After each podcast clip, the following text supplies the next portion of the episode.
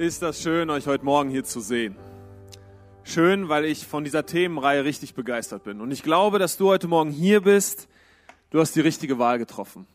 Ruach, der Geist Gottes, der Heilige Geist. Was ein spannendes Thema liegt da hinter uns schon, die letzten vier Sonntage.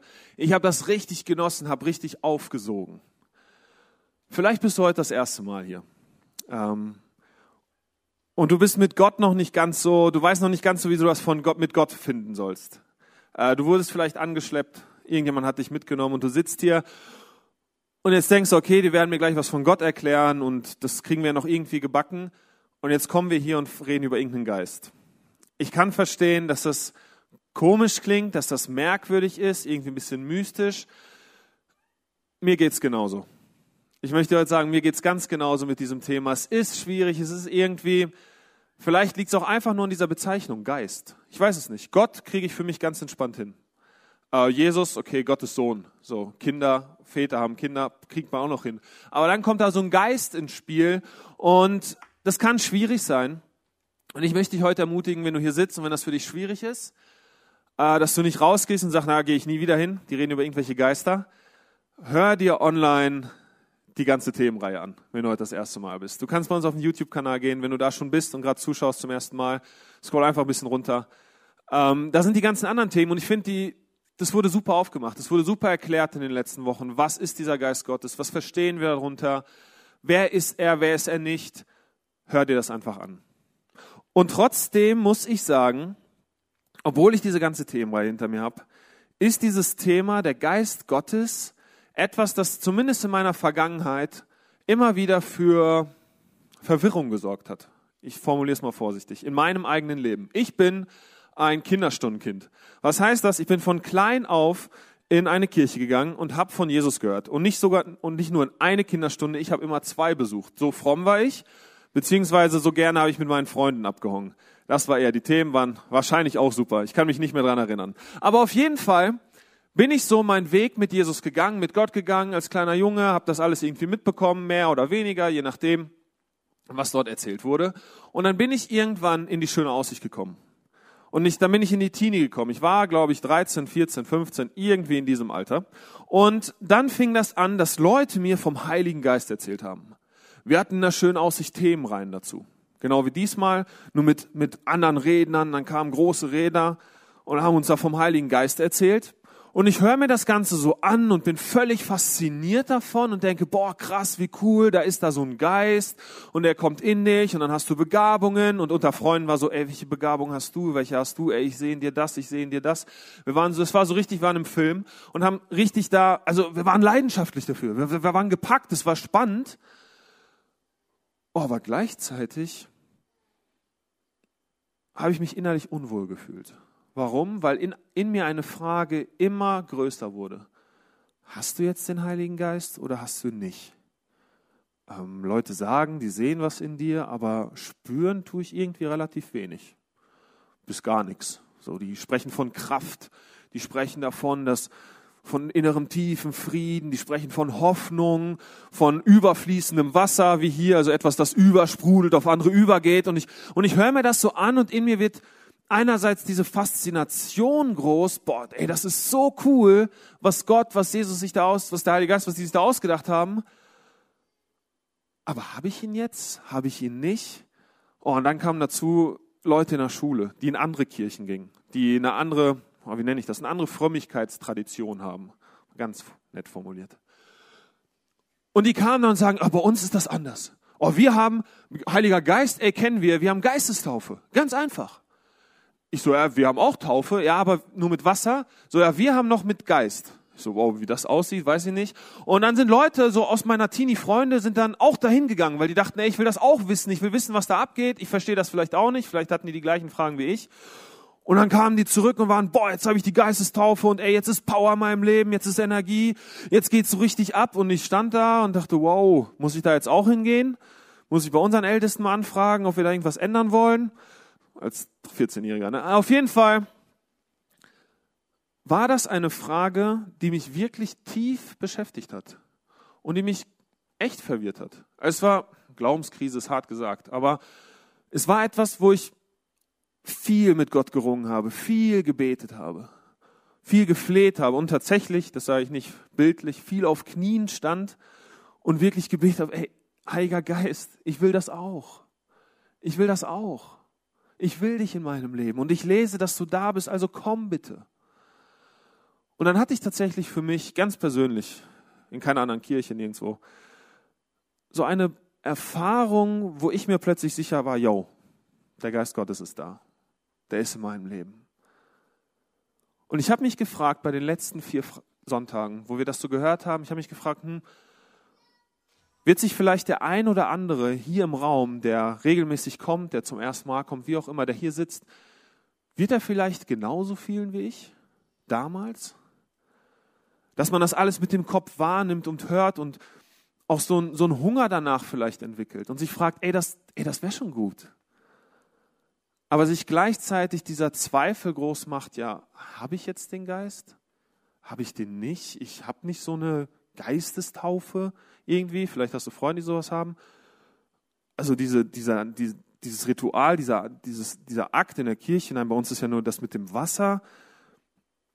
Wie ist das denn jetzt? Vielleicht stellst du diese Frage. Und heute soll es genau darum gehen. Und ich habe mir gedacht, wir haben jetzt zwar eine halbe Stunde Zeit, aber ich will gar nicht einen langen Spannungsbogen bauen. Nicht bei diesem Thema. Ich könnte jetzt 25, ja, ich habe noch 23 Minuten. Ich habe hier eine schöne Uhr, die nichtssagend ist. Aber auf jeden Fall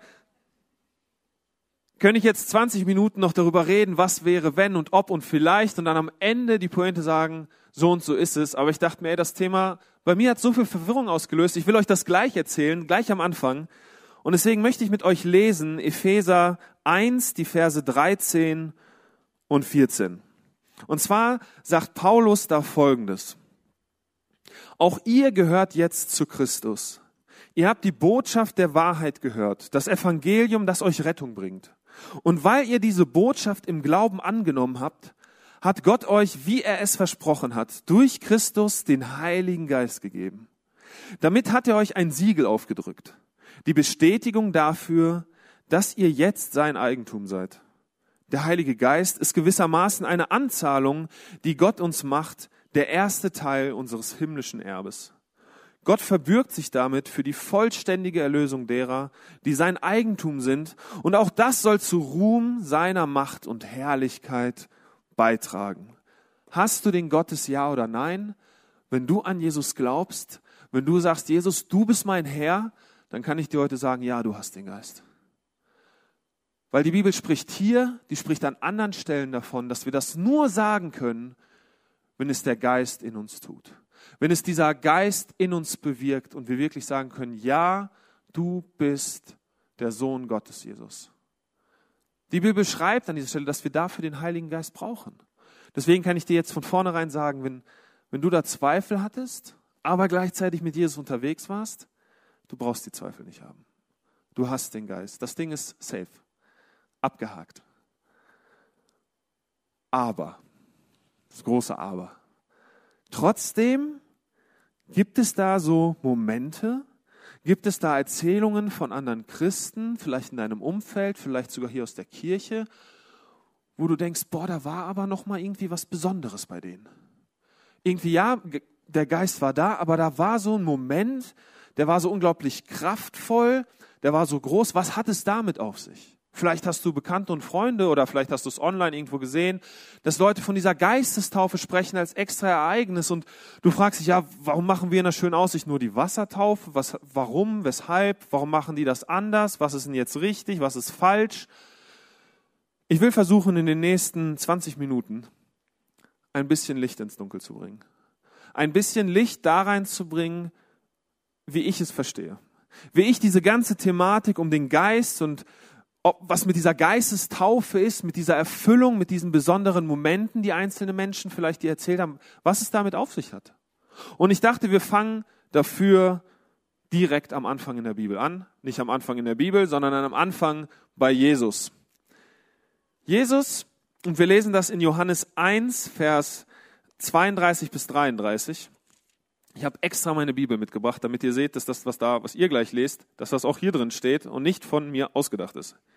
So, jetzt muss ich selber aber gucken. Johannes 1, 32 und 33. Weiter bezeugte Johannes.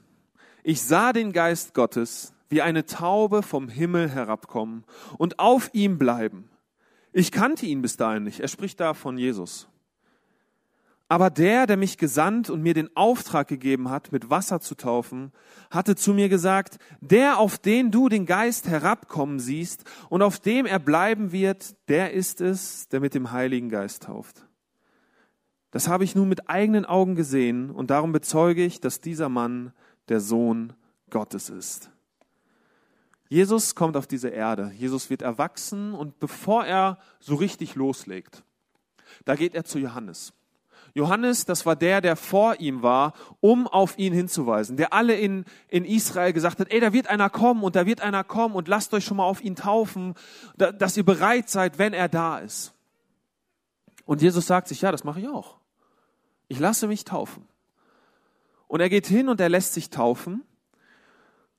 Und dann sieht Johannes, wie der Geist Gottes, er sieht es praktisch und nicht nur er, auch die Menschen um ihn herum sehen das wie der Geist Gottes herabkommt, in diesen Menschen, in diesen Mann, in diesen Jesus eintritt und wieder plötzlich Kraft ist. Und er sieht das und dann spricht er aus, ich taufe mit Wasser, dieser wird mit Geist taufen. Schwierig. Ist ja doch irgendwas mit Geistestaufe. Was machen wir jetzt? Wir schauen weiter. Apostelgeschichte. Nee, erstmal die Jünger. Entschuldigung, ich, ich bin schon zu schnell. Jesus holt sich seine Nachfolger, er holt sich seine Jünger und dann kurz bevor er geht, kurz bevor er, bevor er in den Himmel geht, dann sagt er ihnen, ich will euch jetzt den Heiligen Geist geben. Und was macht er? Das ist auch irgendwie so ein besonderes Ereignis. Er haucht sie an. Er geht quasi hin und sagt, empfangt den Heiligen Geist. Er ist ja mit dem Heiligen Geist gefüllt, haben wir gerade gelesen. Und er will den weitergeben und er haucht sie an, damit auch sie diesen Heiligen Geist empfangen dieser kraftvolle Moment, von dem ich gerade die ganze Zeit spreche, der passiert da aber nicht. Der kommt nicht. Die Jünger spüren vielleicht sogar gar nichts. Davon lesen wir nichts. Da stehen wir einfach nur und er hauchte sie an. Aber dann kommt noch so sein Nachsatz. Die Kraft betet und bittet, damit ihr jetzt auch die Kraft empfangt. Das fand ich interessant. Hier teilt sich das plötzlich. Hier, hier empfangen sie zwar den Geist, aber dieser kraftvolle Moment, dieses, dieses Besondere, was Johannes bei Jesus gesehen hat, was ihn dazu geführt hat, dass er das gesagt hat, das ist der Sohn Gottes, da muss ja was passiert sein, da sagt er seinen Jüngern, das wird erst noch kommen. Da ist ein zeitlicher Abstand zwischen. Und trotzdem gebe, euch, gebe ich euch schon den Geist, hauche ich in euch schon ein. Das wiederum bringt uns dann tatsächlich zur Apostelgeschichte und diesem großen Moment, Pfingsten. Die Jünger sitzen zusammen und sie tun genau das, was Jesus gesagt hat. Sie beten. Sie beten um diese Kraft und was passiert? Plötzlich diese Kraft kommt. Nicht nur ein bisschen. Nicht nur, dass der eine oder andere sagt, hm, ich glaube, mich zwickt was, ich merke, dass irgendwie gerade passiert was. Nein, das ist so gigantisch, dass die Menschen drumherum das merken ich, ich ermutige euch, das nachzulesen. Es ist gigantisch, was da passiert. Und der Geist Gottes kommt mit seiner Kraft plötzlich in diese Menschen hinein. Und die Menschen drumherum, sie merken davon und sie spüren da, dass da passiert gerade was Besonderes. Das ist nicht irgendwie was im Geheimen. Das hat Auswirkungen auf sie und es bekehren sich zig Menschen. Ein großartiges Ereignis. Das erste Mal, dass wir in der Apostelgeschichte dann davon lesen. Dann, dann geht das weiter. Dann ist Petrus unterwegs und Petrus ist am Hadern mit äh, theologischen Fragen. Haben, dürfen Heiden da jetzt auch was von haben, dürfen Heiden da nichts von haben? Das war theologische Diskussion. Ich stelle mir das vor, dass sie damals auch zusammensaßen mit den anderen und tatsächlich diskutiert haben. So eine richtig gute theologische Diskussion. Ja, man kann das ja aus diesem Blickwinkel sehen. So, aber aus dem anderen Blickwinkel, ah, sie sind halt trotzdem Heiden. Ich weiß es nicht. Und, und Petrus gehörte eher zu der Liga, die gesagt hat, na, wir lassen mal das beim Alten. So, das ist was Neues, dass wie ihr den Blick darauf wirft. Nee. Gott ist schon nur für uns Juden. Er war da skeptisch. Er brauchte da noch ein bisschen. Und dann sieht er plötzlich, wie genau dieser Geist Gottes, wie dieser kraftvolle Moment bei Heiden stattfindet. Das ist, finde ich, so genial zu, zu lesen, weil er sieht das und dann kann er nichts anderes außer sagen, na gut, also wenn Heiden den, diese Geistestaufe kriegen, so wie er das da beschreibt, mit dem Geist Gottes getauft werden, ja, dann bleibt mir nichts anderes übrig, als euch auch so zu taufen. So hier ist es dann umgedreht quasi. Ne? Nicht erst Haken für Haken und dann die Geisttaufe wie bei den anderen, sondern nein, hier ist erst diese, diese Fülle mit dem Geist und dann sagt er, ja, jetzt muss ich euch taufen. Jetzt muss ich mit euch diese Wassertaufe machen, das, was wir nächsten Sonntag haben. Ich, ich muss das mit denen machen. Und dann geht das weiter. Und dann lesen wir, wie, wie ein zweites Pfingsten passiert. Das lesen wir vorher. Ich habe da einen Dreher drin gehabt. Und zwar lesen wir, wie auch so eine große Aktion wie beim ersten Pfingsten, ihr fragt euch vielleicht zweites Pfingsten, das könnt ihr nachlesen, Apostelgeschichte 8, wie der Geist Gottes kommt und auf Menschen fällt, so wie, in der ersten, wie im ersten Pfingsten, und zwar in Samarien.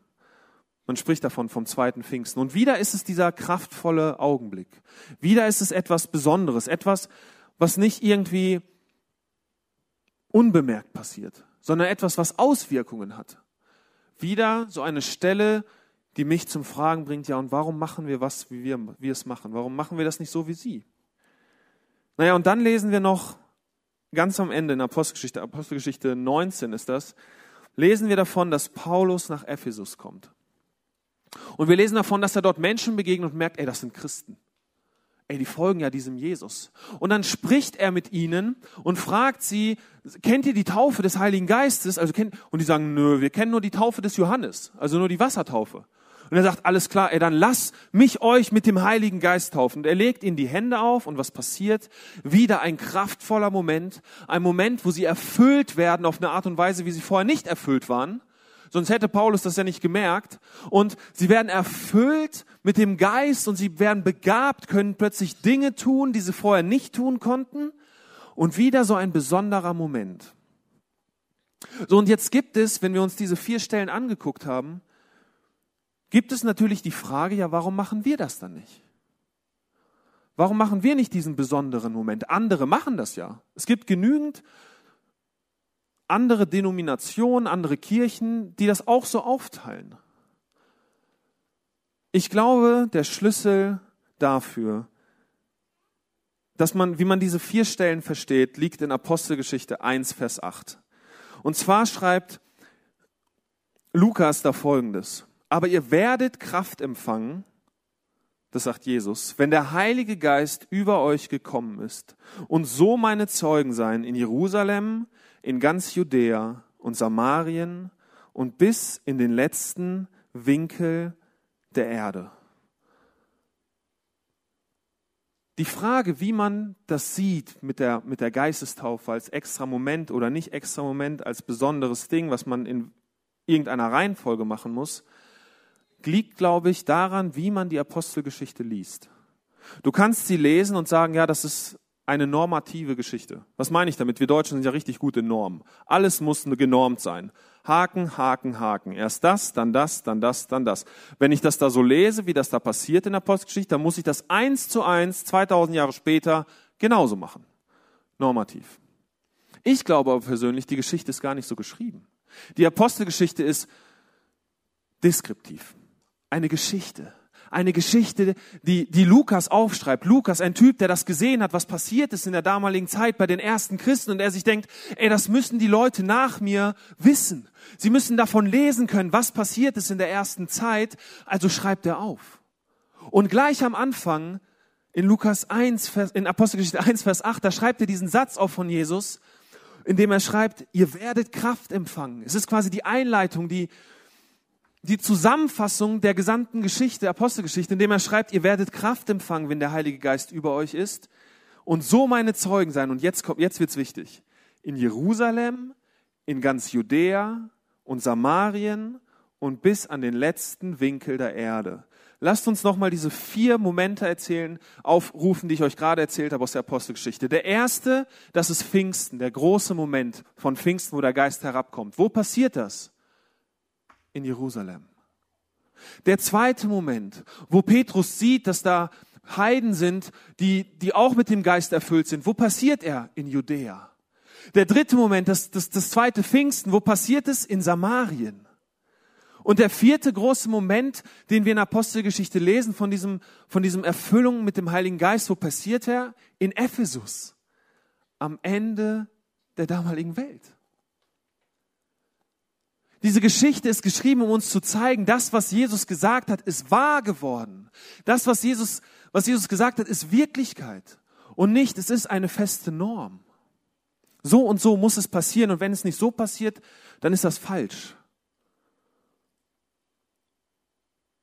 Weil das bringt mich zu den Gefahren, wenn wir diese Stelle so normativ lesen. Das erste, was wir machen, die erste Gefahr, die ich, die ich so für mich festgemacht habe, ist, dass wir in, in Rastern denken, in Kasten, in verschiedenen Gruppen. Du hast den Moment noch nicht gehabt? Na ja, dann krieg erstmal den Moment. Hab erstmal dieses große Ereignis. Ich hatte schon. Ich, ich kann euch erzählen von meinem großen Moment, du noch nicht. Ey, da musst du noch, da musst du noch dranbleiben. Du musst erst dich bekehren, dann musst du dich taufen lassen und dann musst du das machen. Riesengroßes Problem. Wir lesen von Leuten, bei denen war es genau umgekehrt. Da war erst die Bekehrung, dann die Fülle mit dem Geist, dann die Taufe. Was machen wir denn jetzt? Dann lesen wir von dem, ähm,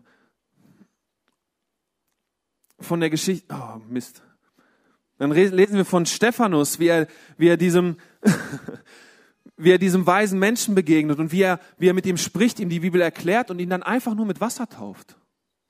Gar nicht mehr mit dem Geist. Und ich frage mich, was machen wir denn jetzt damit?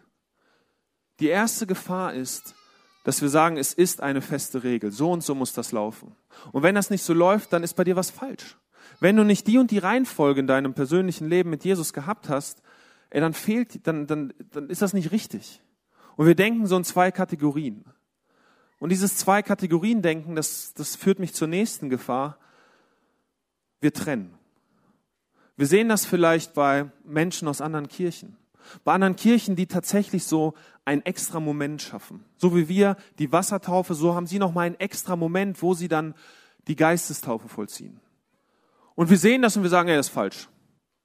Und was da passiert, das finde ich, das ist so, so tragisch. Wir haben letzte Woche davon gehört, dass der Heilige Geist ein einender Geist ist. Ein Geist, der uns Christen zusammenhalten soll. Und wir nehmen genau diesen Geist, um uns zu trennen um zu sagen, nee, was die machen, ist falsch. Und was wir machen, ist richtig. Nein, so einfach ist das nicht. Was ich aber fest glaube, ist, dass wir, dass wir nicht diese Norm brauchen. So und so müssen wir das machen.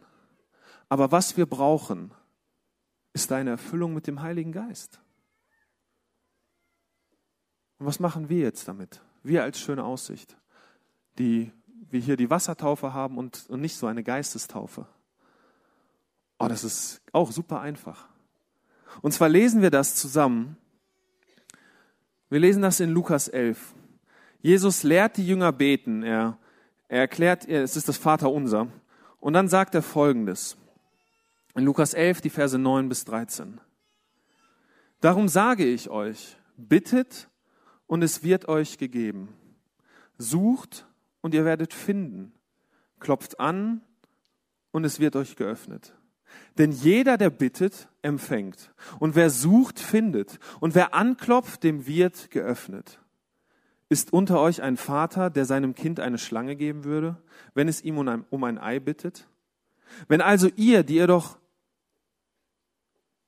Jetzt habe ich eines übersprungen. Ne? Ist unter euch ein Vater, der sein Kind eine Schlange geben würde, wenn es ihn um einen Fisch bittet? Oder ein Skorpion, wenn es ihn um ein Ei bittet? Wenn also ihr, die ihr doch böse seid, das nötige Verständnis habt, um euren Kindern gute Dinge zu geben, wie viel mehr wird dann der Vater im Himmel denen den Heiligen Geist geben, die ihn darum bitten? Ganz einfach. Du sehnst dich nach der nach so einer kraftvollen Erfüllung mit dem Geist. Du sehnst dich nach dieser Kraft, du sehnst dich nach den Gaben, du sehnst dich nach seinem Trost, nach seinem Frieden. Du musst einfach nur darum bitten. Und der gute Vater im Himmel, er wird ihn dir geben. So einfach ist das. Du musst ihn einfach darum bitten. Du brauchst nicht ein bestimmtes Ritual. Du kannst es machen. Und dann funktioniert es auch. Warum? Weil du in dem Moment ja auch ihn darum bittest. Das eine schließt das andere nicht aus. Aber du kannst ihn einfach da, wo du bist, darum bitten, Heiliger Geist, ich danke dir, dass du in mir bist, aber ich sehne mich nach deiner Kraft. Ich sehne mich nach dieser Erfüllung, die ich dort in der Apostelgeschichte lese. Ich sehne mich nach diesem Trost, weil es mir unglaublich dreckig geht. Ich sehne mich nach dieser Liebe, weil ich mich nicht geliebt fühle. Ich sehne mich nach Gaben, um anderen Menschen von dir zu erzählen. Bitte erfüll mich. Es ist gar nicht so kompliziert. Und du kannst es nennen, wie du willst. Wie viel mehr wird der gute Gott, dein guter Vater im Himmel dir geben, wenn du ihn bittest? Das ist für mich das ganze Geheimnis dieses schwierigen Themas. Es ist gar nicht so kompliziert. Jesus hat es super einfach gemacht. Bittet und ihr bekommt. Punkt. Aber ihr müsst bitten. Und dann wird er kommen. Und wenn der Geist kommt, dann tut er, was nur er tun kann. Dann kriegst du Kraft, dann kriegst du Freude, Liebe, aber dann wirst du auch überführt. An einer anderen Stelle heißt es, er wird euch mit Geist und Feuer taufen. Und was das bedeutet, ist einfach, er wird das, was nicht richtig ist, das wird er euch aufzeigen. Und das werdet ihr dann spüren. Das werdet ihr dann merken, dass da was falsch ist. Dass ihr da was korrigieren müsst. Dass ihr da was aus dem Weg räumen müsst. Aber ihr werdet genauso Kraft bekommen, wie Feuer Kraft hat.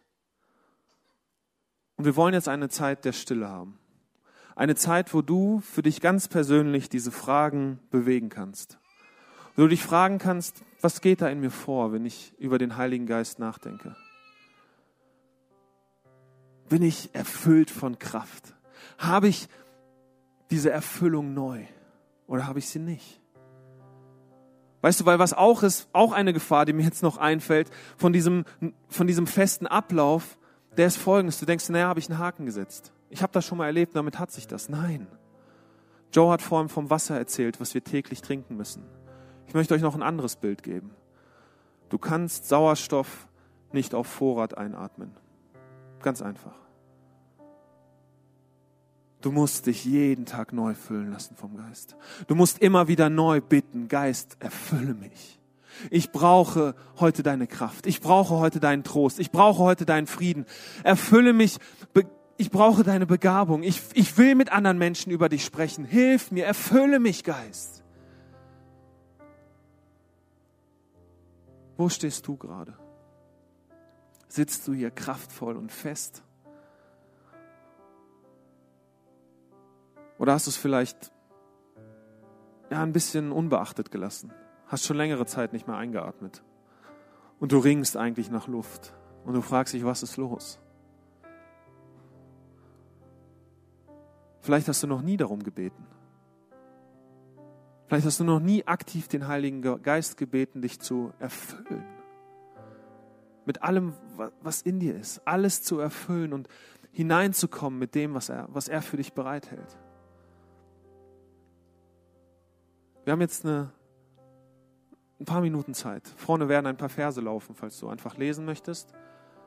Aber ich möchte dich ermutigen, in dich hineinzuschauen. Und das mal abzuwägen, das mal zu reflektieren. Was, was geht da in mir vor?